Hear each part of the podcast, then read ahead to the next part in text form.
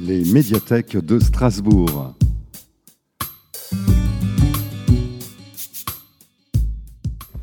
Bonjour, bonjour, bienvenue à la médiathèque André Malraux. Je suis très heureuse d'être là ce soir avec vous et avec Laurent Binet pour cette rencontre dans le cadre des bibliothèques idéales. Les bibliothèques idéales, c'est ce festival des livres, des mots et des idées. Et aujourd'hui, nous allons donc rencontrer Laurent Binet pour son quatrième roman. Je vais vous présenter brièvement. Donc, si jamais je dis quelque chose de faux, vous levez la main, vous dites c'est pas ça, et puis on recommence. euh, je me dois aussi de dire un, petit mot pour d'éventuels auditeurs qui nous écoutent en ligne sur euh, le podcast enregistré en live et en direct. Donc euh, voilà. Bonjour à vous qui nous écoutez à distance. Laurent Binet, vous êtes agrégé de lettres modernes, vous avez enseigné dans la région parisienne et en 2010 paraît votre premier roman, HHHH, qui reçoit le prix Goncourt du premier roman. Il a été traduit dans 40 pays et a été porté à l'écran, entre autres. Ça va, tout va bien. La septième fonction du langage en 2015, c'est un savoureux thriller euh, autour de la mort de Roland Barthes. On est dans les années 80, c'est au moment de l'élection de François Mitterrand, et il y aurait cette fameuse septième fonction du langage qui donnerait un pouvoir à ceux qui la maîtriseraient pour changer un petit peu le cours des débats et le cours du monde. C'est un roman que j'ai personnellement adoré et c'était notre première rencontre. Ce roman a reçu le prix du roman FNAC et le prix Interallié, et il a été également traduit en une trentaine de langues. Dans Civilisation, en 2019, alors là, c'est un livre avec Et si? Et si euh, les conquistadors euh, n'avaient pas découvert l'Amérique? Et si les Incas étaient eux-mêmes devenus conquistadors et avaient découvert euh, l'Europe, le, le vieux continent? Voilà, donc c'est avec ce jeu de Et si c'est une dystopie. Et vous vous amusez à tordre l'histoire d'une manière assez jouissive. Et voilà, c'est une brillante uchronie qui a d'ailleurs reçu le grand prix du roman de l'Académie française. Perspective, publié en cette rentrée chez Grasset. Euh, on est de nouveau dans une période historique fortement marquée. On est à Florence, on est au, dans cette époque de la Renaissance. Et en fait, vous signez un roman complètement fou, complètement fou, parce que c'est un roman épistolaire. Et c'est de plus en plus rare d'avoir des romans épistolaires, on est bien d'accord. Dans ce roman épistolaire, il y a un meurtre, mais vous êtes très fort parce que sur trois romans sur quatre, il y a quand même un meurtre dans, dans vos livres. Oui, c'est curieux, je ne m'en étais pas rendu compte, mais, mais euh, les ça, faits sont là. ça, ça, faudra qu'on en parle. Est-ce qu'on doit s'inquiéter? Non, on s'inquiète pas, hein. c'est de la littérature. en tout cas, il y a trois romans, euh, trois meurtres dans, sur, dans, il y a trois romans sur, il y a un meurtre dans trois romans sur quatre. Euh, voilà. Euh, ce que j'aime beaucoup dans Perspective, c'est tout, votre questionnement en fait sur euh, l'art, la place de l'art, de quelle manière on peut se réinventer. Comment on peut transgresser, les règles et les lois. Et surtout, vous faites une construction littéraire magistrale. Euh, on peut parler de ces lettres, on peut parler de votre style, on peut parler de l'époque historique. En tout cas, vous brouillez les codes du roman de manière très élégante. Et pour euh, débuter cet entretien, j'aimerais vous demander comment vous est venue la forme de ce roman Perspective avec un S, et ce n'est pas anodin, je pense, ce titre. Voilà, comment vous est venue la forme de ce roman? Et euh, donc, est-ce que le micro marche? Alors, merci Bénédicte pour cette euh, très aimable présentation de, mon œuvre. Euh, l'idée de de perspective s'est fait en plusieurs temps. En fait, euh, si, on, si on résume, il s'agit d'un roman policier, historique, épistolaire. Et si on veut Euh, et je pense que c'est dans cet ordre-là, en fait, que ça m'est venu. J'avais envie de, j'avais envie de, de revenir au roman policier que j'avais euh, effleuré avec euh, la septième fonction du langage, qui était, qui avait une trame de roman policier, même si le roman policier n'était pas était pas l'élément central. Enfin, c'est-à-dire la septième fonction du langage, c'était un, bon, un roman très baroque pour rester poli, même assez foutraque, et l'intrigue policière était un aspect du, du livre. Euh, là, j'avais envie de, vraiment de, faire très sérieusement de, une sorte de, roman à la Agatha Christie avec euh, euh, un meurtre, un mystère, un enquêteur, des suspects, des indices, des mobiles, et puis une enquête. Donc c'était mon premier souhait. Et puis, bon, comme j'aime visiblement, j'ai euh, j'aime toujours. Euh, euh, enfin, l'histoire est vraiment quelque chose de central dans mon œuvre. J'avais envie que ça soit également historique. Et apparemment, j'en avais pas fini avec la Renaissance, puisque Civilisation se déroulait très majoritairement dans la Renaissance, même si ça commençait vers l'an 1000, à l'époque des Vikings, toute la partie centrale. C'était à peu près à cette époque, un tout petit peu plus tôt, puisque Perspective se déroule en 1557. Euh, et euh, bon, civilisation, voilà, courait de commencer vers 1530 jusqu'à euh, bon, enfin, dans ces un, tout petit peu avant. et alors, mais en fait, donc en effet, si, la nouveauté, s'il y en a une dans ce, dans ce roman, c'est la forme épistolaire, le, registre par lettres. Et donc, pour répondre à votre question, je me suis dit que en fait, je connaissais très en fait, à l'époque, j'en connaissais pas. Maintenant, j'en ai trouvé un ou deux, mais je connaissais très peu de. Je connaissais pas donc de romans policiers épistolaires.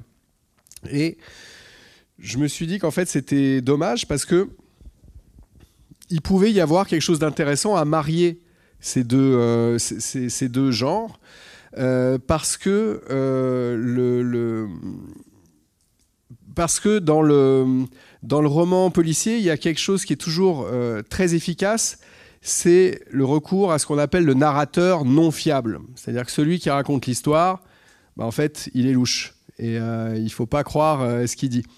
Alors, je ne veux pas spoiler pour euh, les, jeunes lecteurs dans, dans, la salle, mais il y a un roman policier très célèbre d'Agatha Christie qui a joué cette carte-là. Et en fait, même 30 ans plus tard, elle en a fait un deuxième, elle l'a fait deux fois. Mais c'est quand même, euh, on peut considérer que ce, procédé du narrateur non fiable dans un roman policier est un, fusil à un coup. C'est-à-dire qu'une fois que vous l'avez fait une fois, vous ne pouvez pas le refaire euh, bon, à, chaque, euh, à chaque livre. Mais avec le, le, registre épistolaire, l'intéressant, c'est qu'il n'y a pas un seul narrateur, en fait. Il y a autant de narrateurs que de correspondants. C'est-à-dire qu'il y a autant de personnes qui peuvent dire je, qui, dit, qui parlent à la première personne, que de correspondants. Et donc, ça permet une démultiplication de ces narrateurs non fiables et ça permet de mettre le, lecteur dans une euh, dans la position qui, euh, dans une position similaire à l'enquêteur, c'est-à-dire une position de suspicion en fait. Je crois que la quatrième de couverture se termine par tout le monde est suspect et si vous avez vous lisez des lettres de, tout à la première personne, vous vous rendez compte euh, vous vous rendez compte assez vite que vous pouvez, que, évidemment, tous ces narrateurs peuvent mentir. Et vous en rendez d'autant plus compte quand une lettre, deux lettres du même euh, correspondant s'adressent à deux, deux, personnes différentes et ne disent pas la même chose. Ou au contraire, quand deux correspondants différents parlent d'un même événement et ne donnent pas la même version. Et donc, ça me permettait de placer le lecteur dans les dispositions requises, je trouve, pour le roman policier, c'est-à-dire des dispositions paranoïaques c'est-à-dire on peut croire, on peut croire personne. Et donc là, euh, eh ben, je trouvais que parce que bon, c'est quoi le, roman policier? Le roman policier, c'est un jeu que propose le lecteur, euh, l'auteur euh, au lecteur. Et donc, euh, le, bon, voilà, c'est-à-dire il lui, il, lui donne des cartes en gros, hein, il, lui, lui donne une, énigme à résoudre, il lui donne des cartes et, euh, et ensuite euh, à charge pour le lecteur de trier les indices, les fausses pistes, etc. Et bon, voilà, il y a un mystère à découvrir. Et donc je trouvais que le, je, trouvais que c'est, le registre épistolaire permettait donc vraiment de, oui, c'est ça, c'est-à-dire chaque personnage est une carte, est une carte à jouer. Régulièrement, on retrouve la même carte quand c'est son tour d'écrire une lettre. Euh, euh, et, donc voilà, donc je trouvais que c'était un agencement propice à renouveler euh, la, forme, le, genre policier. Euh, par, euh, et donc, pour information, j'ai trouvé un roman policier épistolaire, il doit y en avoir d'autres. Hein. J'ai, enfin, j'ai rien inventé parce que c'est très dur d'inventer vraiment quelque chose. mais il y a un, roman de Camilleri, qui est un, auteur de romans policiers sicilien, je crois, euh, voilà, qui a fait quelque chose qui ressemblait à un roman policier épistolaire. Mais euh, ça, je l'ai découvert par la suite. Et donc, à part lui, j'en connais pas beaucoup. Et alors, roman policier épistolaire historique, euh, là, j'en ai pas trouvé. Mais enfin, ça doit, ça doit exister. Peut-être que quelqu'un a une idée dans la salle d'un roman qui existerait avec cette prérogative? Bon, c'est pas évident, hein, faut quand même avouer. en tout cas, donc là, vous nous avez expliqué votre position euh, d'auteur, d'architecte du roman. Moi, j'aimerais aller un peu plus loin parce que nous, lecteurs, on reçoit quelque chose du coup euh, où on sent toute la subtilité de la création, les lettres qui se répondent. Effectivement, euh, tout le monde est suspect. Celui qu'on avait enlevé deux lettres auparavant le redevient très vite. Et comment vous, écrivain, vous avez tiré ces différents fils narratifs? Parce que certes, il y a un meurtre, mais il y a beaucoup d'autres intrigues. Donc, comment vous avez fait pour. Euh, enfin, vous avez travaillé à la manière d'un profiler avec euh, des, une grande carte. Euh? Alors, c'est vrai, j'ai fait des fiches Bristol, des fiches Bristol où j'avais le nom du personnage, ses dates de naissance et de mort. son statut dans l'histoire, bon, duc de Florence, duchesse de Florence, le peintre, sculpteur, bonne sœur. Et c'est c'est son, statut dans, le, dans mon intrigue, suspect, enquêteur, témoin. Euh, et puis euh, surtout, donc en effet, ce qui était le plus intéressant, c'était euh, ses relations avec les autres personnages, amis, ennemis, ennemis, alliés.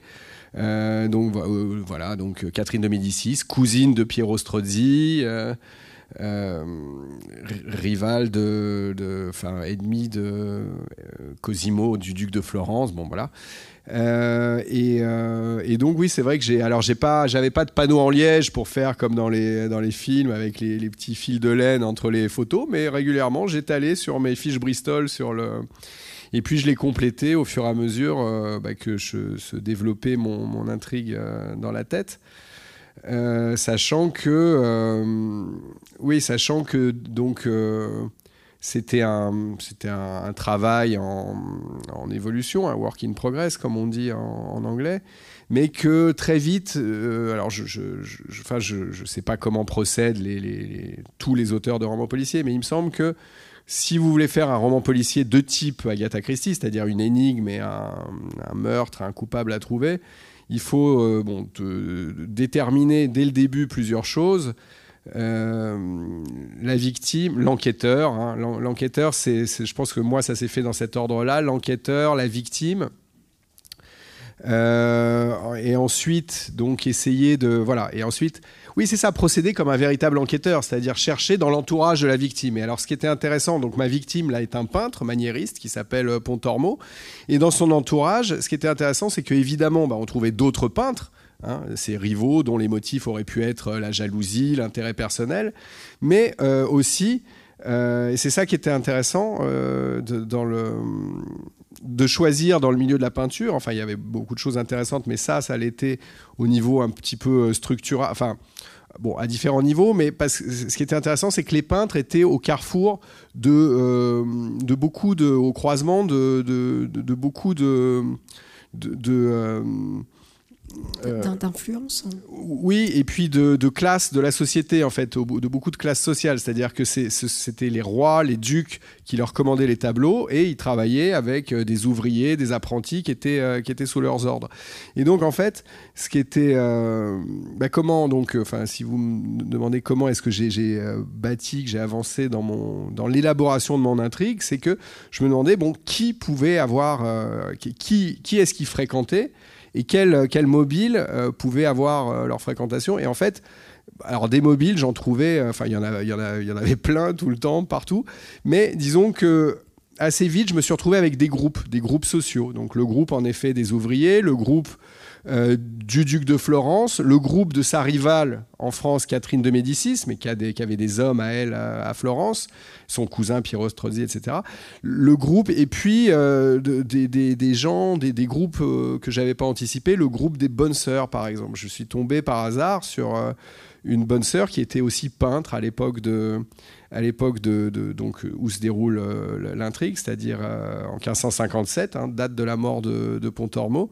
Et, euh, et, donc voilà, je tombe par, je vois qu'il y a une peintre qui était bonne sœur et bon, qui était un personnage que j'ai immédiatement voulu intégrer dans l'intrigue parce que son cas était quand même particulièrement intéressant. C'était non seulement une bonne sœur peintre, bon, ce qui n'est pas commun, spécialement alors des bonnes sœurs au XVIe siècle, il y en a plein, mais des femmes peintres moi, j'en, je, je, connaissais pas. Bon, mais et, et alors, ce qui était en plus euh, très, très, très fort, c'est que c'était une bonne sœur.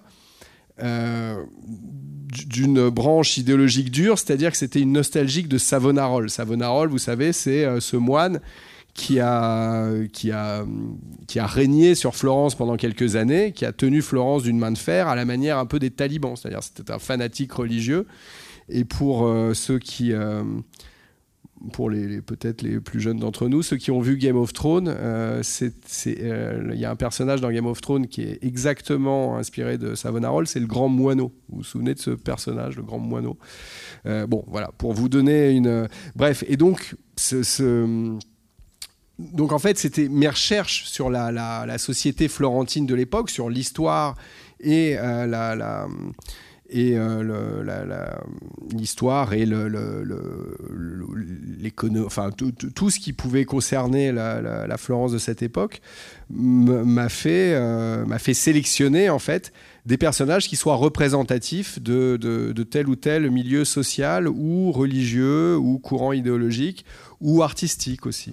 Et, ça, on le sent, nous, en tant que lecteurs, quand on lit toutes ces lettres qui se croisent, c'est que chacun a son propre langage. Et ça, euh, ça c'est quelque chose qui est vraiment agréable parce qu'ils ne parlent pas tous de la même manière. Et particulièrement Catherine de Médicis. Oui. Oui, alors c'est vrai que la question de...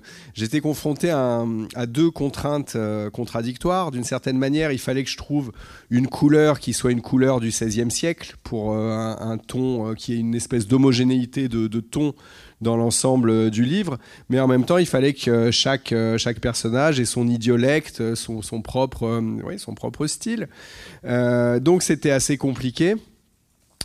Euh, alors pour le ton général, bon bah je me suis vraiment immergé dans les lectures de, dans des lectures du XVIe siècle. Et pour être honnête, en fait, il s'agit d'une, pour ce qui est de l'ensemble, d'une hybridation entre le XVIe et le XVIIIe siècle, parce que le XVIIIe siècle, c'est l'âge d'or des romans euh, par lettres, des romans épistolaires, et donc euh, c'était, il me semblait logique qu'il y ait une couleur qui évoque euh, cette, époque-là, ce genre-là, dont le, représentant le plus glorieux est évidemment euh, les liaisons dangereuses de, de, Laclos. Et alors justement, en parlant de Laclos, c'est vrai que j'ai conçu euh, Catherine de Médicis comme un avatar de Merteuil, en fait, de la, marquise de Merteuil, spécialement dans sa relation avec sa, sa, en fait, sa petite cousine, mais qu'elle appelle sa nièce, la fille du duc Maria de Médicis, qui, elle, est absolument inspiré de Cécile Volange, euh, comme le prouve en fait la première lettre du livre, qui est une réécriture de la première lettre des liaisons dangereuses, puisque Marianne Médicis, la duchesse, ce qui au demeurant est vrai, hein, euh, est sur le point d'être euh, mariée au, duc de Ferrare. Mais donc la première lettre, c'est une, c'est donc décalquée sur celle des liaisons dangereuses. C'est la petite Marianne Médicis qui écrit à sa tante en lui disant que euh, euh, ses, parents, là, elle sent que ses parents sont en train de comploter pour lui trouver un mari et qu'elle ne serait pas surprise qu'on lui propose euh, bientôt un prétendant. Et en fait, c'est la première lettre, enfin, si vous. C'est exactement l'histoire. Alors, c'est pas écrit de la même façon. Et puis, elle, bon, elle raconte d'autres choses parce qu'il faut mettre en place l'intrigue. Mais donc, donc voilà. Donc, Catherine de Médicis, il y a une lettre de Catherine de Médicis aussi qui est une. Qui est qui est inspirée, dans, laquelle elle explique une assez longue lettre que j'ai voulu être l'un des morceaux de bravoure du livre, où elle explique à Marianne Médicis, laissez-moi vous expliquer ce que c'est que d'être une femme à notre époque et d'une et, d'une femme et en fille de prince, qui est qui est euh, inspiré, qui se réfère à l'une des plus célèbres lettres des liaisons dangereuses, qui est la lettre 81, je crois, où elle, alors c'est pas exactement le même ton parce qu'elle s'adresse pas à la même personne. Elle répond à Valmont et elle lui dit, euh, ok, moi je vais vous expliquer, laissez-moi vous expliquer. Vous, voulez me donner des leçons, mais laissez-moi vous expliquer moi ce que j'ai dû faire pour arriver là où je suis. Et euh, bon voilà, et qui est là, qui, est une un grand moment de la littérature française, cette lettre de, de, Merteuil. Et donc, euh, et donc voilà, pour les, oppositions, de, en fait, pour, pour marquer des différences de style, j'ai euh, fonctionné, j'ai essayé de fonctionner par couple. Euh, couple de personnages pour accuser des contrastes. Donc la naïveté de la petite Maria de Médicis face à toute la, toute la rouerie, l'expérience et la, propension à la manipulation, c'est-à-dire en un mot le, le machiavélisme le machiavélisme de Catherine de Médicis, qui était aussi le machiavélisme de, Merteuil, sauf que Catherine de Médicis, en plus, elle a des motivations politiques, et puis elle est florentine, ce qui fait que bon, bah, elle est de toute façon de naissance machiavélienne. Elle, elle, est née dans le, dans le pays de Machiavel. D'autres, euh, j'ai pensé aussi d'autres couples. Euh, euh, alors, ce qui était bien, c'est que de temps en temps, j'avais carrément, par exemple, il y a Michel-Ange qui a un rôle important dans le livre. Euh, j'avais euh, sa correspondance. Euh, il a laissé, on a récupéré des centaines et des centaines de, lettres de Michel-Ange. Alors donc pour, pour écrire comme lui, j'avais qu'à puiser dans ses lettres. Et d'ailleurs, mes lettres fictives de Michel-Ange sont truffées de, phrases, de citations que j'ai intégrées justement pour euh, pour euh, assurer que mon imitation euh, était, était le plus, la, la plus, la plus crédible possible en utilisant ses, ses, propres mots.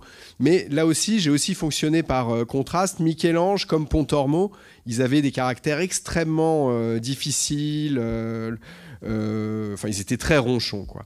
Et euh, donc là, j'ai créé une opposition entre Bronzino et Pontormo, par exemple. Bronzino, c'était le disciple de Pontormo, et lui, et ça, c'est des vérités historiques aussi. Euh, c'est-à-dire, euh, Pontormo avait très mauvais caractère, et Bronzino était beaucoup plus souple et beaucoup plus courtisan.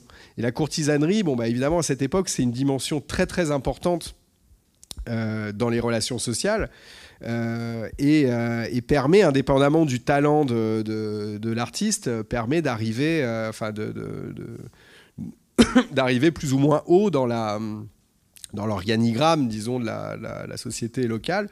Vasari était très courtisan, Bronzino était très courtisan, Michel-Ange l'était moins, et enfin, l'était même pas du tout. Et euh, Pontormo, euh, Pontormo non plus. Donc j'ai fonctionné, j'ai essayé de fonctionner par contraste pour donner des, pour accuser des couleurs en fait d'un personnage à l'autre. Ouais, c'est vraiment très réussi. Moi, ce qui m'a aussi plu, c'est toute l'intrigue avec euh, les broyeurs de couleurs et cette révolte sociale qui est, qui est chère un peu à, vos engagements. et, ça, j'ai trouvé vraiment très très bien fait. Et c'est venu à quel moment cette envie de bah, en fait, alors disons que tous les personnages de mon livre ont vraiment existé. Donc ce broyeur de couleurs, il a existé. Il a le Pontormo a laissé un petit journal un petit peu étrange. Euh, assez rigolo en fait, euh, dans, qui tenait les deux dernières années de sa vie, où il racontait euh, ce qu'il mangeait, ce qu'il buvait, avec qui, avec qui il déjeunait. Il se plaignait de son assistant qui rentrait trop tard le soir, de son apprenti qui lui avait pas fait les son, son donc l'ouvrier avec qui il avait des, voilà, des disputes professionnelles. Et. Euh, euh, et euh, excusez-moi, quelle était la question là, je, je, sors du train là. Alors oui, alors en plus la SNCF était vraiment pas très sympa. Ça fait la deuxième fois là. Oui, oui, c'est ça. Non, les, les broyeurs de. Le... ouais, voilà, c'est ça. Et donc il y avait ce personnage que qui mentionne, mais dont il dit pas grand-chose non plus, à part que voilà, il se chamaille avec lui, le, Marco Moro, le broyeur de couleurs. Et j'avais envie d'intégrer d'intégrer ce personnage. Euh, indépendamment de mon positionnement politique, euh, en fait, euh, j'avais envie, parce qu'à partir du moment où j'avais envie de proposer au lecteur une photographie de la société de Florence au milieu du XVIe siècle, si, je vous propose un tableau de cette société où il n'y a que les il n'y a que les aristocrates et les peintres, ben, on rate, enfin la, photo va être incomplète, sachant que les classes populaires représentaient, enfin comme à peu près à toutes les époques, 80% de la, de la, population. Donc là, j'avais ce Marco Moro, j'avais envie d'en faire quelque chose. mais, et même si évidemment, hein, tout mon, bon, euh, mon livre a une couleur de roman de 4 PDP, et il se passe des tas de trucs, et il y a plein d'aventures, etc. J'ai toujours envie de proposer quand même un décor historique le plus euh, crédible possible. Et donc, euh, ben donc qu'est-ce que je pouvais faire avec ce, personnage? Et, ben, je voulais, je voulais d'une certaine manière qu'il soit ancré dans quelque chose d'historique. Et en fait, j'ai trouvé dans euh, Machiavel, dans les histoires de euh, Florentine de Machiavel, que 150 ans après, il y avait eu une révolte des ouvriers en 1378 qui est restée dans l'histoire, donc euh, sous le nom de révolte des Tchompi. Tchompi parce que, alors on ne sait pas trop d'où vient, vient, vient, ce nom qui est un peu rigolo, hein, Tchompi.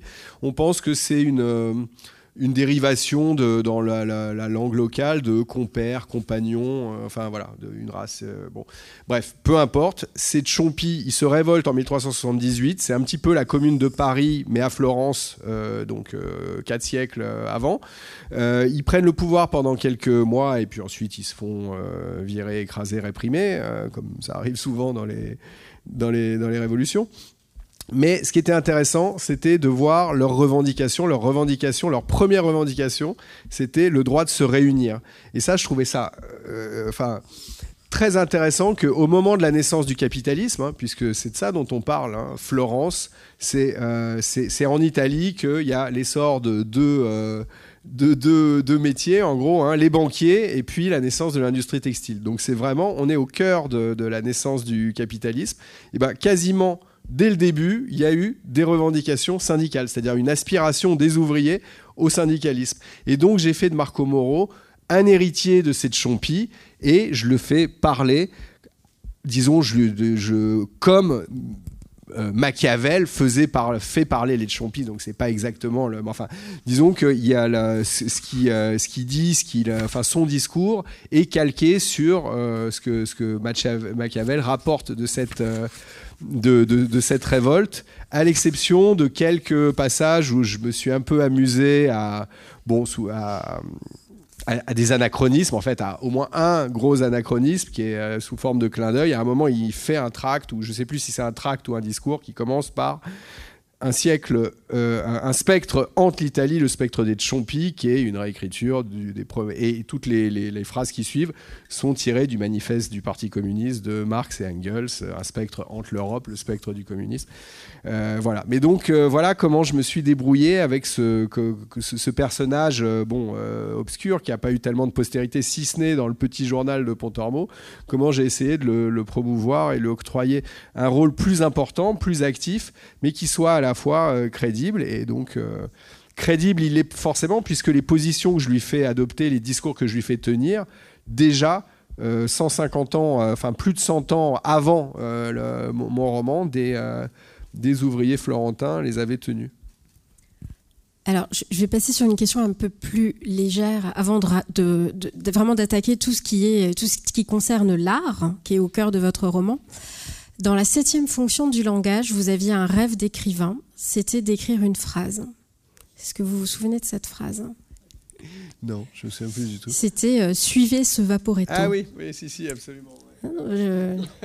Y a-t-il une autre phrase d'écrivain que vous avez, euh, que vous rêviez d'écrire, que vous avez Non, oui, non, c'est-à-dire, oui, plus exactement, c'est-à-dire j'avais construit toute une partie de mon intrigue. À un moment, mes personnages se retrouvaient à, à, Venise et euh, j'avais envie de faire, euh, j'avais envie de placer cette phrase. J'avais cette phrase, oui, je voulais la placer. Suivez ce Vaporetto.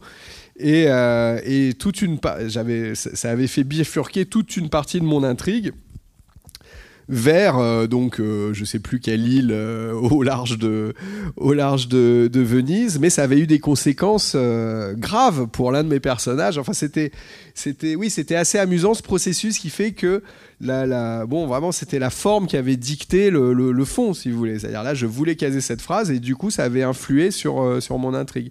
Là, bah non, mais par exemple, euh, là, voilà, j'avais envie de placer un spectre entre l'Italie, le spectre des Chompi. et, euh, mais là, disons que c'était bon, c'était vraiment dans la continuité de ce, de ce personnage, mais oui, c'est-à-dire c'est cette envie-là, je pense, qui a donné vraiment la coloration très très marxiste à ce, à ce Marco Moro. Sinon, euh, euh, si, oui, alors quelle, quelles, ouais, une autre, une autre phrase que j'avais envie de, de caser, c'était euh, Nous sommes les fenêtres de Dieu. je trouvais que c'était, et donc je l'ai mise dans la bouche de Michel-Ange, je trouvais que c'était une bonne définition des peintres, euh, des artistes euh, de la Renaissance euh, italienne. Mais oui, parce qu'il faut qu'on y aille maintenant sur la perspective. Et on est obligé de parler un peu d'art maintenant. Le, grand changement de cette époque, c'est l'arrivée de la perspective dans l'art. Voilà, et alors le, enfin, la subtilité, c'est qu'en fait, c'est pas tout à fait de cette époque, c'est un peu avant. C'est-à-dire que là, on arrive déjà à un moment de crise où euh, on, on, on, on beaucoup. Alors, alors il y a, y, a y a, plusieurs choses. Il y a, beaucoup de y a plusieurs choses. Ouais, ouais, il y a beaucoup de crises. Ça, c'est presque une crise euh, idéologique, c'est-à-dire que les, euh, les gens tout nus, la nudité, euh, c'est plus l'époque où on peut, où Michel-Ange peut faire sa chapelle Sixtine avec des hommes nus partout dans la plus grande église de la chrétienté, au point que c'est tellement plus l'époque qu'on veut la détruire, la chapelle Sixtine, et que euh, Michel-Ange va sauver sa chapelle Sixtine in extremis, mais que quand même on va rhabiller en fait les, euh, les, figures. Il y a des peintres qui euh, deviennent avec le petit sobriquet de calçonneur. C'est son ami Daniele da Volterra qu'on charge de, euh, de, peindre des espèces de serviettes ou de voiles sur les, euh, pour cacher les, sexes des, hommes principalement, mais même de quelques femmes, je crois. Euh, et, oui, donc ce pauvre Daniel da Volterra, qui était un très, très, peintre très honnête, il est, resté il est passé à la postérité sous le, le, surnom de Il Bragueton, qu'on peut traduire par le calçonneur. Quoi. Bon. Et, et le, donc, donc oui, donc ça, c'est un moment, bon, c'est-à-dire on est le protestantisme a ébranlé euh, toute la chrétienté. Euh, et donc là, on est en pleine période du Concile de, de Trente. Euh, c'est c'est bon voilà c'est la, Rome la, chrétienté est très très crispée et on supporte plus et bon voilà ça c'est passé de mode mais ça donc c'est vraiment c'est pas c'est pas tant esthétique que politique vraiment ou que bon mais donc ce qui se passe esthétiquement c'est que la découverte de la perspective picturale est une révolution incroyable qui, euh, enfin, qui, est frappante si on s'intéresse, si on regarde la peinture de l'époque. Bon, il y a vraiment avant-après. Avant, c'est Giotto, c'est très joli, c'est doré de partout, mais c'est vraiment des figures totalement à plat. Et puis à partir de l'invention de la perspective, là on voit des peintres qui s'amusent à faire des sols à damier et qui, bon, qui découvrent en fait, c'est quoi la perspective? C'est la découverte de la profondeur en fait. Euh, et donc, euh, donc voilà, donc c'est, on, on, rend compte de, c'est, vraiment, c'est la, la c'est la, la, troisième dimension euh, à plat, quoi. C'est-à-dire on arrive à faire et ça permet au peintre d'atteindre un degré de réalisme qui était, euh, absolument sans précédent euh, et à, conduire la peinture à un degré de perfection dans l'imitation qui est symbolisé et que les que les l'Italie, que les peintres et que les, les, les, Italiens vivent comme un degré de perfection tout court, c'est-à-dire qu'on ne pourra jamais faire mieux que euh, les peintres qui sont les enfants de la perspective, euh, alors pas, pas forcément la première génération, mais disons qu'avec euh, Léonard de Vinci, Michel-Ange et Raphaël, bon bah c'est fini en fait, on peut plus faire mieux. Et donc là, ce qui est intéressant, c'est que mon livre se place à une époque où justement les peintres se disent bah ouais mais qu'est-ce qu'on fait maintenant alors pour les et, donc ça donne naissance à ce courant qu'on a appelé le maniérisme où les mecs se disent ben euh, ouais ok c'est super la perspective mais euh, enfin là c'est un truc indépassable donc en fait pour la dépasser on va la tordre. C'est à dire qu'on maîtrise la perspective mais on va en fait d'une certaine manière la renier.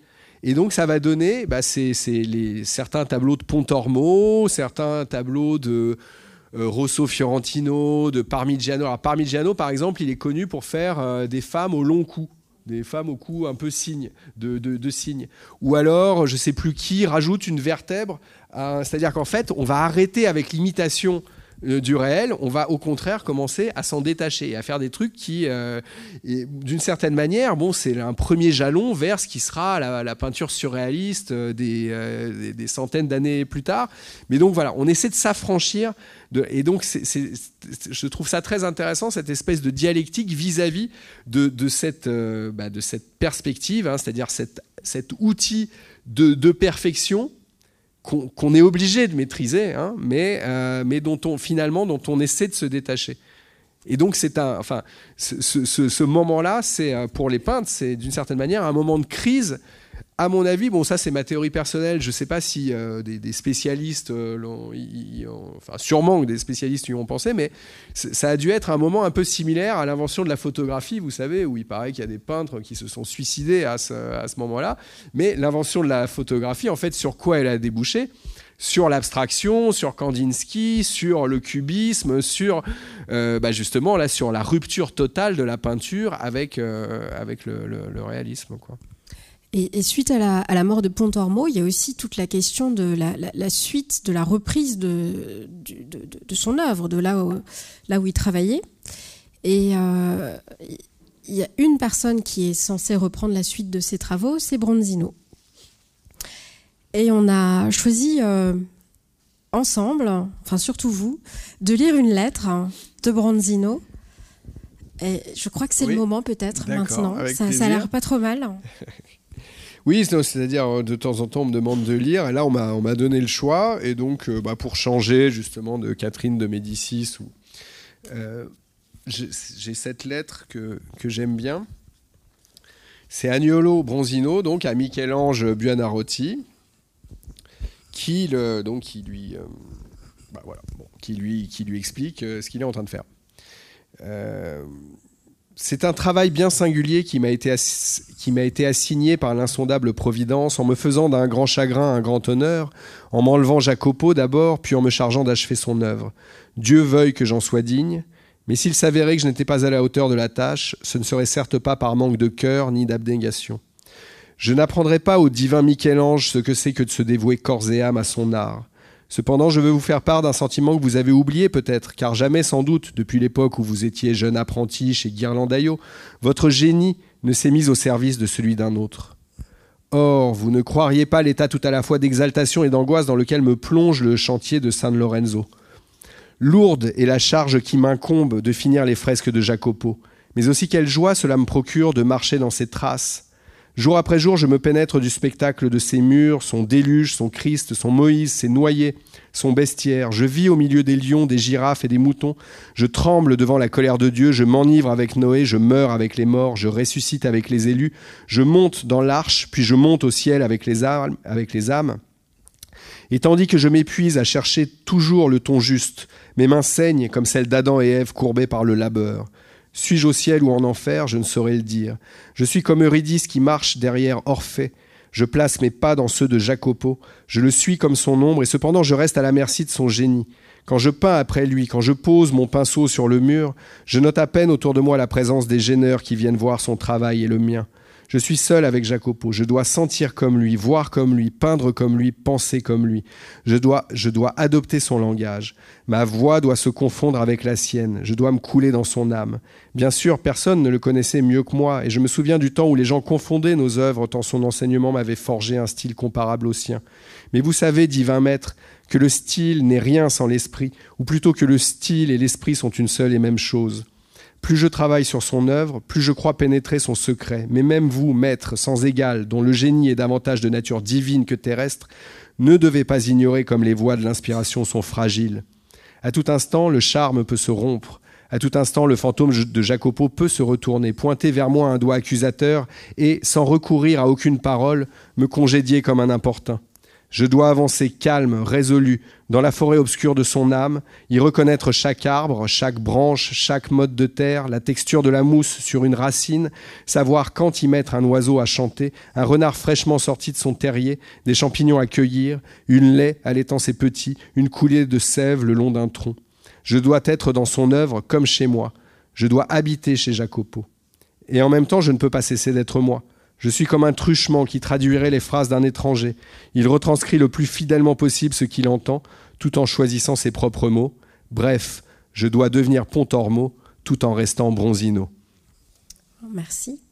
C'est ouais, c'est assez terrible ce passage hein, parce qu'on sent bien euh, à la fois le carcan euh, et le poids euh, de l'héritage et de la formation et l'envie aussi d'être soi. Ouais, c'est. Bah, enfin, euh, j'ai écrit ce passage et là j'ai choisi aujourd'hui parce que il résume bien la, situation de tout artiste en fait un petit peu ambitieux qui s'inscrit en effet dans un héritage et dans une lignée dont il doit s'affranchir. Alors là, lui, c'est un peu, oui, enfin bon, là, son cas est un peu spécial. Il doit finir. Hein, ça, c'est une réalité aussi. Pontormo travaillait depuis 11 ans sur ces fresques, les fameuses fresques là, dont je vous ai parlé euh, dans l'église euh, euh, donc cette église, et donc l'idée c'était de rivaliser avec la chapelle Sixtine, donc c'était un projet très ambitieux, ça faisait 11 ans qu'il travaillait et il est mort. Donc ça c'est la réalité. Et Bronzino, son élève, son ancien élève qui était devenu, qui entre-temps est devenu aussi un peintre, euh, enfin euh, oui, très près, enfin disons à la renommée au moins égale à celle de Pontormo, a, a, été chargé de finir, de finir ses fresques. Et là on est à ce moment-là où Pontormo est mort et où Bronzino essaie de finir ses fresques. Et, et donc euh, s'inscrit dans son héritage, mais en même temps, enfin, euh, ne peut pas cesser d'être Bronzino, même si euh, et c'est le bon, c'est Hugo qui disait moi je veux être Chateaubriand sinon rien. Mais en même temps si si Hugo n'avait été que Chateaubriand alors il aurait été personne. Il n'aurait été qu'un qu'un enfin qu'une copie de Chateaubriand. Il fallait que Hugo devienne euh, Hugo pour euh, voilà pour, euh, ben, pour pour être ce qu'il est aujourd'hui dans, la littérature française. Et donc bon, c'est aussi là. Alors évidemment que là, je parle aussi un peu de moi, c'est-à-dire que c'était, il fallait comment est-ce que je fais je fais parler Michel-Ange, je mets dans la peau de Michel-Ange. Alors, heureusement, je, j'avais pas, c'était pas de la peinture ou de la sculpture, mais en tout cas, je devais me mettre à la place de Michel-Ange, mais forcément, tout en restant euh, l'écrivain que je suis. Euh, et, donc, c'était cette double, bah, c'est la double contrainte dont je vous parlais tout à l'heure. Hein. Voilà, je trouve que ça résume bien ça résume bien la position de l'artiste, quel que soit son, domaine, hein, peinture, peintre, sculpteur, écrivain, musicien. Euh, comment est-ce qu'on euh, est-ce s'imprègne d'influences, de, de, modèles, de maîtres et comment est-ce que ben, pour, euh, pour, pour exister, pour de, devenir soi-même quelqu'un en tant qu'artiste, il faut s'en affranchir, il faut parfois les, les, renier, parfois les... les ou, enfin, euh, bon, c'est une dialectique en fait, c'est une dialectique. Euh, vous, nous avez transmis une très belle liste de votre bibliothèque idéale. Euh, je crois qu'il y a pas mal de, On vous l'a proposé à l'entrée de la salle. Vous, vous l'avez peut-être en main. Elle est là. Moi, je voulais savoir cette liste qui est, qui est absolument. Euh, enfin, moi, on l'a reçue avec avec Nathalie, ma collègue, et on s'est dit waouh, ça, c'est une liste. J'ai pas, j'ai pas grand mérite. Hein. c'est pas moi qui, euh, qui ai écrit les bouquins. Non, bien sûr, mais c'est, c'est, voilà, il y a, y a une, il y a, bah un éclectisme déjà à la base. Vous tenir de trois ans, je pense. Oui, oui. Si jamais vous êtes coincé avec euh, tous, tous, ces bouquins. On part sur une île déserte, on emmène votre liste et une liseuse. Déjà, il y a les essais de montagne. Donc, les essais de montagne, ça peut vous faire euh, quelques mois. Quelques mois, oui, tout à fait. Euh, cette liste, il y a à la fois des classiques, mais aussi des ouvrages de référence pour le, monde de la peinture. Aujourd'hui, en ce moment, vous lisez quoi?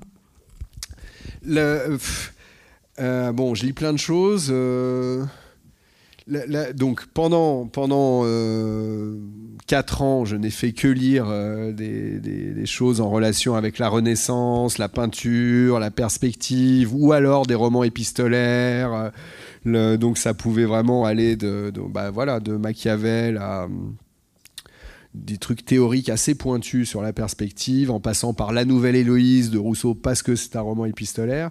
Euh, aujourd'hui, alors qu'est-ce que je lis euh, ben, Je lis, alors donc avec retard, je lis un roman de Salman Rushdie qui s'appelle L'Enchantresse de Florence. Euh, qui m'avait échappé, mais donc voilà, comme il y a Florence dans le titre, ça m'intéresse. En plus, bon voilà, le, le, Salman Rushdie m'intéresse en tant qu'écrivain. Euh, donc euh, là, je lis ça en ce moment, mais je m'intéresse. euh, alors en- là, je sens bien que je dérive vers quelque chose. Je m'intéresse beaucoup à la Grèce antique, Euh, donc je sais pas si ça Ah, débouchera ça sur quelque chose. peut-être quelque chose. hein. Je, ouais, j'en sais rien, mais je vois bien là que quand même, euh, j'ai. Euh, ouais, je suis en train de. Enfin voilà, je, lis. euh, j'ai commencé l'Iliade. euh, je lis. je, suis dans l'Énéide aussi. Alors l'Énéide, c'est pas tout à. Enfin, c'est un bon, un spin-off de la de la Grèce antique. Mais euh, donc, je relis, oui, des tragédies, ou je lis hein, des tragédies que j'avais pas lues de Euripide, etc. J'ai lu, et puis, enfin, c'est la Grèce, mais c'est même pas que la Grèce antique. J'ai lu aussi le livre de Varoufakis sur la crise grecque, conversation en, entre adultes. Je suis bon, là, voilà, je suis vraiment dans un truc un peu Grèce antique, quoi. Ouais, voilà. Donc, euh, C'est, ouais, non, c'est- c'est- ça nous laisse songeur, je pense, un petit peu, euh, cette période également. Euh, avant de, de- de quitter euh, Perspective et d'aller vers d'autres questions, euh, je, je voudrais vraiment qu'on parle de votre titre. Parce que vous mettez souvent des titres au pluriel. Et euh, voilà, est-ce qu'on Ah ouais, peut parler raison, ouais. Oui, bah là, vous voyez qu'il y a cette euh, petite euh, coquetterie d'avoir mis le S entre parenthèses. euh, parce que je j'ai j'ai pas voulu trancher entre les, les deux. euh, j'ai voulu jouer sur le double sens de perspective. La, la- la- la perspective picturale, les lois de la perspective picturale. Et en fait, pendant longtemps, je pensais au titre, je pensais à, à ce- à cette perspective-là. Et donc, je pensais au titre au singulier. Mais en fait, à partir du moment où j'ai adopté le, registre épistolaire, je me suis dit que tous ces correspondants étaient autant de points de vue et donc autant de perspectives différentes. Donc voilà, du coup, j'ai euh, voulu jouer sur les deux sens de perspective qui me semblaient euh, les, deux autant à propos euh, l'un que l'autre. quoi. Ouais, c'est très juste. Et moi, j'aime bien aussi parce que c'est quand vous lirez le livre, vous, vous, vous, vous saurez que la perspective, c'est hyper important. on est d'accord, hein, on ne dit rien. Ouais, ouais, mais euh, juste comme ça. Euh, alors, le temps est passé un peu vite, on s'est un peu emballé. Euh, Y a-t-il des questions dans la salle pour Laurent? Waouh Alors, je vais, je vais me lever parce que comme ça, ça, ça passera sur, sur le podcast. Bonsoir. Bonsoir. Alors, euh, moi, c'est à moitié une question et à moitié une suggestion. À cause du titre de votre livre et du sujet, est-ce que vous connaissez l'émission anglaise Perspective, animée par Valdemar Januszak Je sais pas comment on dit son nom. Parce qu'en fait, c'est une émission sur l'art où euh, dans chaque, euh, chaque vidéo, il va présenter un point particulier, soit un artiste, soit un courant. Ça dure à peu près une heure et on trouve toutes les vidéos sur YouTube. Peut-être ça peut vous intéresser. Absolument. Par contre, c'est en anglais, donc je sais pas si vous vous Bah, on fera ce qu'on pourra, hein, mais. voilà. Il a un accent très facile à comprendre, Ah, mais Très bien. Et bah super, ouais, merci, euh, très bien. Oui, moi je, euh, moi j'ai vu celle de Daniel Arras. Il y a beaucoup de vi- vidéos de Daniel Arras euh, qui sont très intéressantes, notamment sur la perspective. Mais donc je note, je note, et puis euh, bah, peut-être que quand mon livre sera traduit en anglais, j'aurai l'occasion de, de rencontrer ce monsieur. Je crois qu'il y avait une autre question. Oui, ici. Oui, euh, je vous ai entendu lire tout à l'heure. Euh, je me demandais si ça vous a intéressé d'enregistrer en audio-livre ou si vous aimez bien faire enregistrer vos livres par des comédiens. Bah, en tout cas, c'est fait. Euh, je crois qu'il est sorti le, le- chez Audiolib, euh, qui a été en effet lu par. Euh, euh, ils, ont, ils ont pris un peu plus de comédiens que d'habitude, 4 ou 5, ou je enfin, euh, ouais, ou 5 Ouais. ou 6, je sais pas, mais ouais, ça a été fait. Euh, moi, j'aimerais bien, mais j'ai pas le, j'ai pas la compétence, je pense. Bon, là, enfin, je suis pas un grand lecteur euh, à l'oral. euh, J'aime bien, je- mais euh, c'est comme. Euh, comme quand je jouais là, dans un groupe de rock, j'aimais ça, mais j'étais pas très bon. en fait. Euh, C'est vrai que c'est un métier, ouais. ouais, ouais, vraiment, c'est un métier. Ouais. Mais euh, oui, merci de permettre de le faire enregistrer en audio-livre. Ça permet d'accéder à un public beaucoup plus large. Ouais, bien sûr. ouais. Mais il y a beaucoup de gens en plus qui, euh, enfin, qui, disent qu'ils écoutent dans leur voiture, Mm. dans les embouteillages, par exemple. Mm. oui. Donc, Ouais. euh, ouais. D'accord, merci beaucoup. je vous en prie. Est-ce qu'il y a une autre question? J'arrive.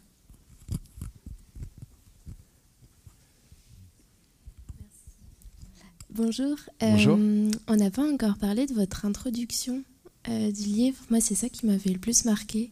parce que dans les romans épistolaires, est-ce que c'est que des lettres? Est-ce qu'il faut l'introduire? Et elle est très marquante aussi. Est-ce que vous avez senti une nécessité particulière de le faire? Qu'est-ce que c'était le, le rapport de cette introduction avec le reste euh, du livre aussi Ouais, bah, c'est-à-dire, je l'ai faite en dernier, vraiment, euh, la préface en fait. Euh, je l'ai écrite en dernier, mais j'avais pendant tout le.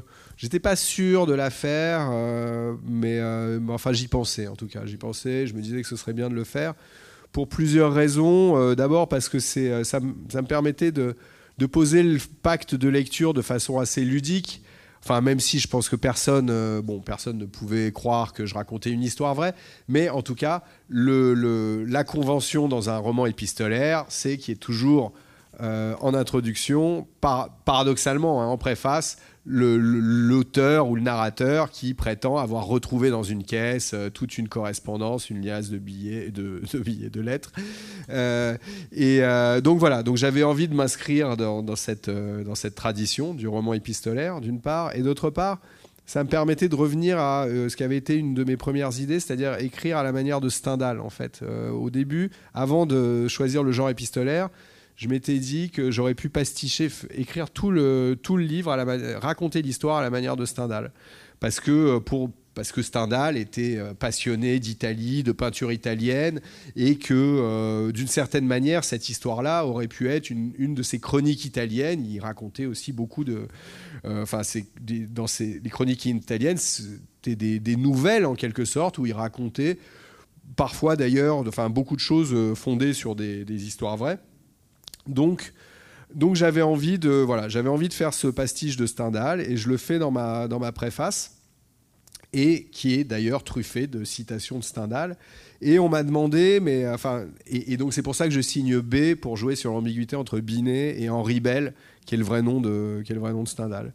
Euh, et on m'a demandé, euh, enfin, et, donc du coup cette ambiguïté fait que bon, bah, y a, parfois il y a, confusion. On m'a dit mais c'est vrai qu'alors qu'au début je, fais dire donc là à Stendhal, moi j'aimais pas les, Florence, ça m'inspirait pas, j'aimais pas les Florentins, je les trouvais trop froids.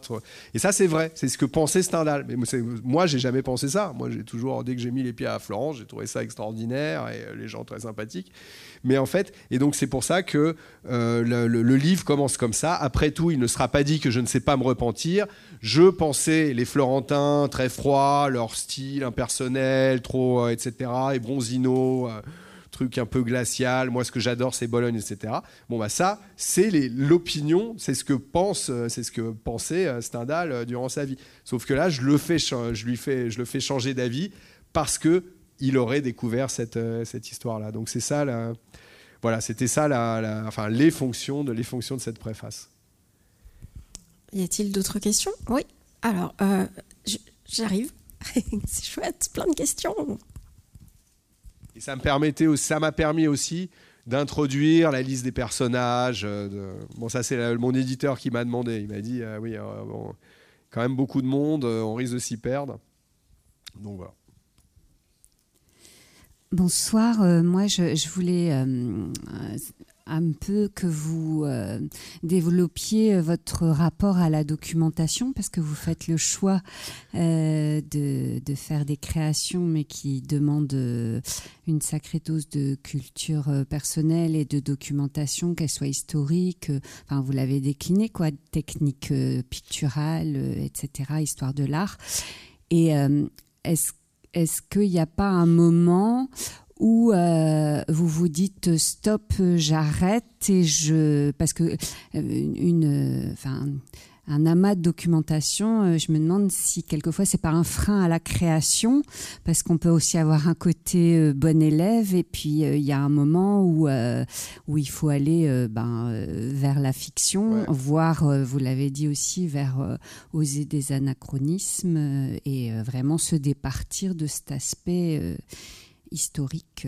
Ouais, alors vous avez tout à fait raison, vous, vous posez vraiment... enfin vous abordez une question euh, fondamentale, mais je pense pour tout un chacun, hein, c'est-à-dire le, piège du perfectionnisme. Le, perfectionnisme, euh, euh, la procrastination sous couvert de perfectionnisme ou le perfectionnisme comme prétexte à rien foutre en fait. Mais vous, avez, ouais, vous avez entièrement raison. C'est un, c'est un piège. Et alors, je dis jamais stop parce que j'en ai jamais assez, mais à un moment, je prends conscience qu'il faut quand même peut-être un peu freiner. Euh, et en général, bon, ça se déroule pour l'instant, ça s'est bien passé. C'est-à-dire qu'au début, je ne fais que lire, lire, lire, accumuler de la documentation et je réfléchis. Et puis progressivement, je me mets à écrire un chapitre, deux chapitres. Et euh, le, les jauges commencent à s'égaliser.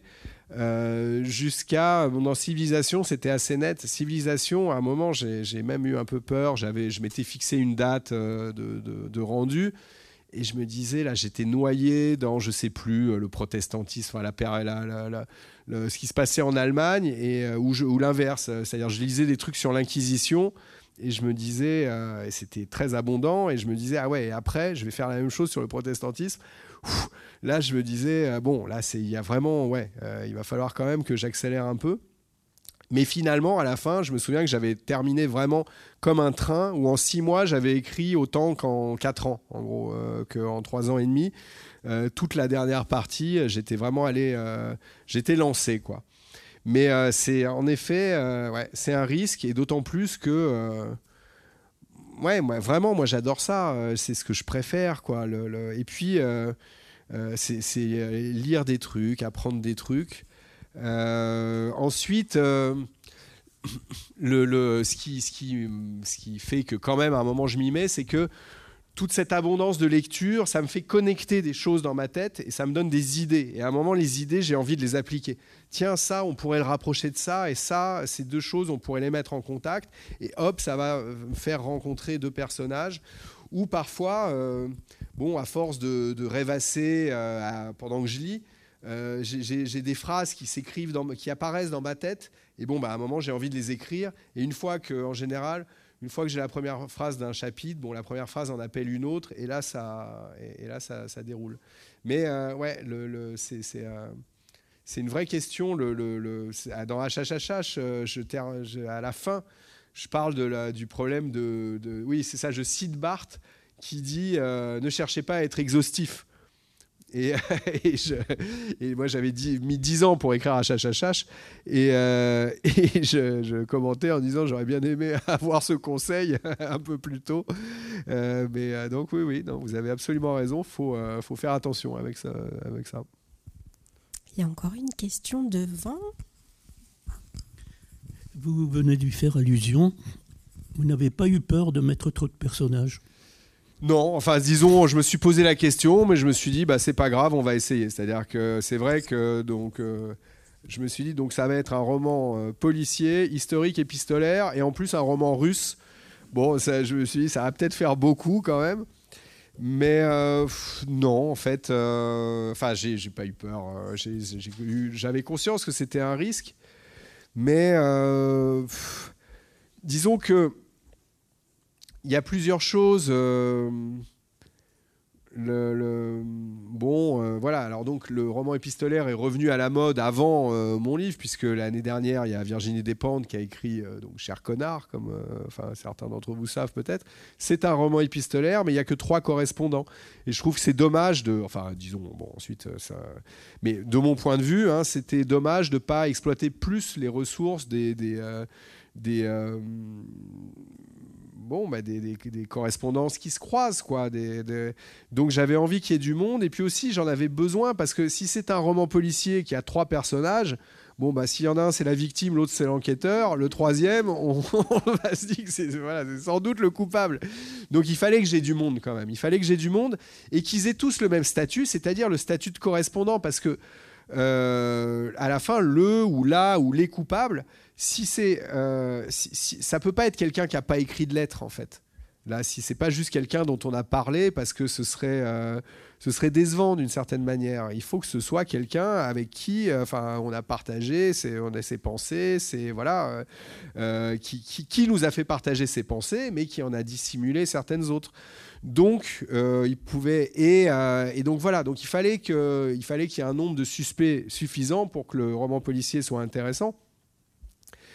Et euh, donc, bon, bah voilà, là, il, doit y avoir une dizaine. Enfin, une dizaine d'ailleurs. Non, tout le monde est suspect, donc euh, ça peut être une vingtaine. Euh, bon, en fait, ceux qui écrivent les lettres, il y en a un peu moins de 20. C'est la vingtaine, c'est en comptant les correspondances. Certains reçoivent le pape, il reçoit une lettre, mais il n'écrit pas.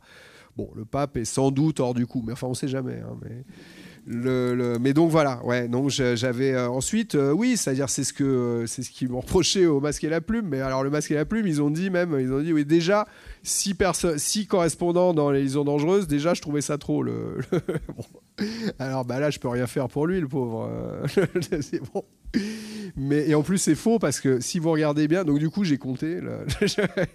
en fait, ils sont 14 dans, le, dans les, liaisons dangereuses, donc c'est déjà pas mal aussi. Alors évidemment qu'il y en a une demi-douzaine hein, qui est plus important que les autres, mais moi aussi, hein, il y en a aussi. Euh, enfin, euh, tous n'ont pas le même nombre de lettres, mais disons qu'il y a quand même une douzaine qui sont vraiment, euh, qui, qui sont quasiment d'égale importance, quoi. J'aurais une question concernant le processus créatif. Vous parliez tout à l'heure de pacte de lecture avec le lecteur par rapport à, cet univers que vous aimez créer pour entrer dans l'intimité du lecteur. Et euh, j'aurais une question peut-être un peu professionnelle. Est-ce qu'avec votre éditeur, vous avez aussi un pacte pour euh, travailler sur vos ouvrages, pour vous donner le temps de mûrir ces projets, puisqu'on évoquait le temps qu'il vous faut pour documenter, puisque vous êtes euh, très ambitieux dans vos projets éditoriaux. Et euh, voilà, je voudrais savoir euh, comment s'établissent ces relations avec votre éditeur? Est-ce qu'il vous laisse une un libre choix pour pouvoir mûrir?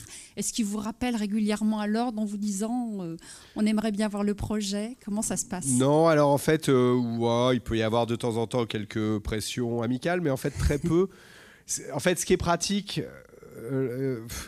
il n'y a que deux, euh, il a que deux solutions finalement dans les. Euh, euh, dans le, enfin, oui, il n'y a, que deux, il a que deux possibilités. Soit, soit vos livres marchent, soit ils marchent pas.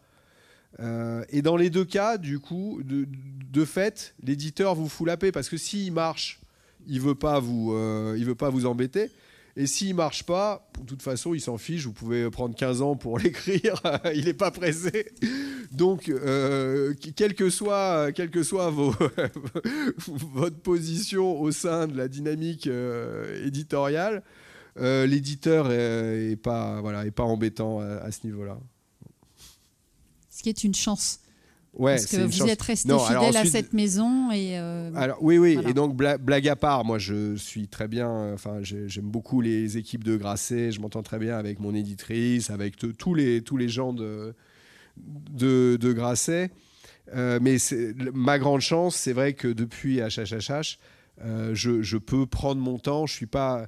Je suis, en fait, c'est pas tout à fait vrai ce que je vous dis. Il y a un statut intermédiaire où ça marche un peu euh, mais pas assez pour euh, être tranquille pendant 5 euh, ans, 6 ans ou plus s'il le faut. Et bon, pour l'instant, moi, ça a été. Enfin, c'est-à-dire, je peux me permettre de laisser passer 4-5 ans sans, sans, faire de livre. Donc, ça, c'est formidable. Y a-t-il une autre question? Alors s'il n'y a plus d'autres questions, je vais finir par cette question que j'aime beaucoup poser. Y a-t-il une question que je ne vous ai pas posée à laquelle vous auriez aimé répondre?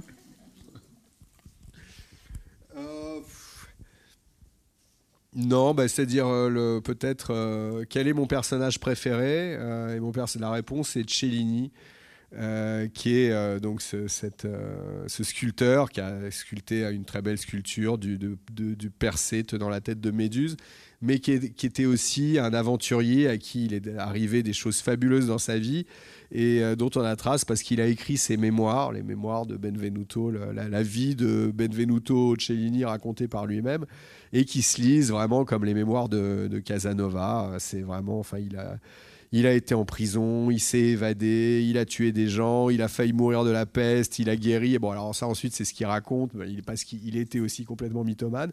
Mais c'est vrai quand même que, bon voilà, donc ses mémoires, c'est euh, c'est D'Artagnan, c'est euh, Casanova, c'est. Euh, et puis, c'est c'est vraiment le. C'est le registre euh, héroï, euh, alors attendez, je veux pas dire de bêtises, héroï comique, ouais, c'est ça. C'est-à-dire, il raconte quand il a quand il a quand il a fondu euh, quand il a il a fondu sa statue de Persée donc c'est une statue en bronze il raconte ça et vous avez l'impression que c'est la guerre de Troie c'est complètement épique. Bon voilà c'est à dire il a fait une très belle euh, une très belle œuvre hein, une très belle sculpture mais il raconte comment voilà à un moment il y a plus de cuivre alors il court chez le voisin il lui pique toute sa vaisselle et file les fourchettes et on enfourche dans le four. Et donc c'est enfin c'est haletant comme euh, vraiment d'action et il est malade, il a de la fièvre, alors il va se coucher, mais alors c'est, on vient le réveiller, tout est en train de foirer, il se réveille, il, a, il revient à la vie, et puis finalement il accouche de son super chef-d'œuvre, et le duc est content, et une fois de plus, il a triomphé de l'adversité. Bon voilà, donc j'aime bien ce personnage, euh, ce personnage très, euh, très capé épais du coup. Ah ouais, il y a un petit côté euh, d'Artagnan quand même chez vous. Hein. Oui, enfin bon, c'est le petit garçon en moi qui aime bien voilà, les, les, les Cellini et les Piero Strozzi. Mais, euh, mais par ailleurs, euh, bon, euh, j'aime beaucoup aussi le personnage de Catherine de Médicis, son côté femme d'État, sans scrupules, manipulatrice. elle, fait, un peu Margaret Thatcher, en fait. Je me suis ah dit. Ah ouais, alors ça, j'avais pas. On vous l'avait jamais dit, hein. Non, c'est vrai. Mais non, mais bon, Dame hein. de Fer, vous avez ah, raison. Il y a un côté, il y a un côté Dame de Fer. Ouais, ouais, Elle avait quand même beaucoup de. C'était une. Déjà, pas d'état d'âme, et puis très intelligente. Quoi. Oui. Mm, mm, mm. En tout cas, moi, j'ai pris un grand plaisir à, lire votre livre et à échanger avec vous. Euh, merci beaucoup d'être venu. Il va y avoir une séance de dédicace avec la librairie euh, de la Presqu'île à la sortie de la salle. Et je voulais encore une fois saluer les personnes qui nous ont écoutés sur euh, le podcast en direct. Et merci à vous, Laurent Binet, d'être venu. Merci, merci à vous. Les médiathèques de Strasbourg.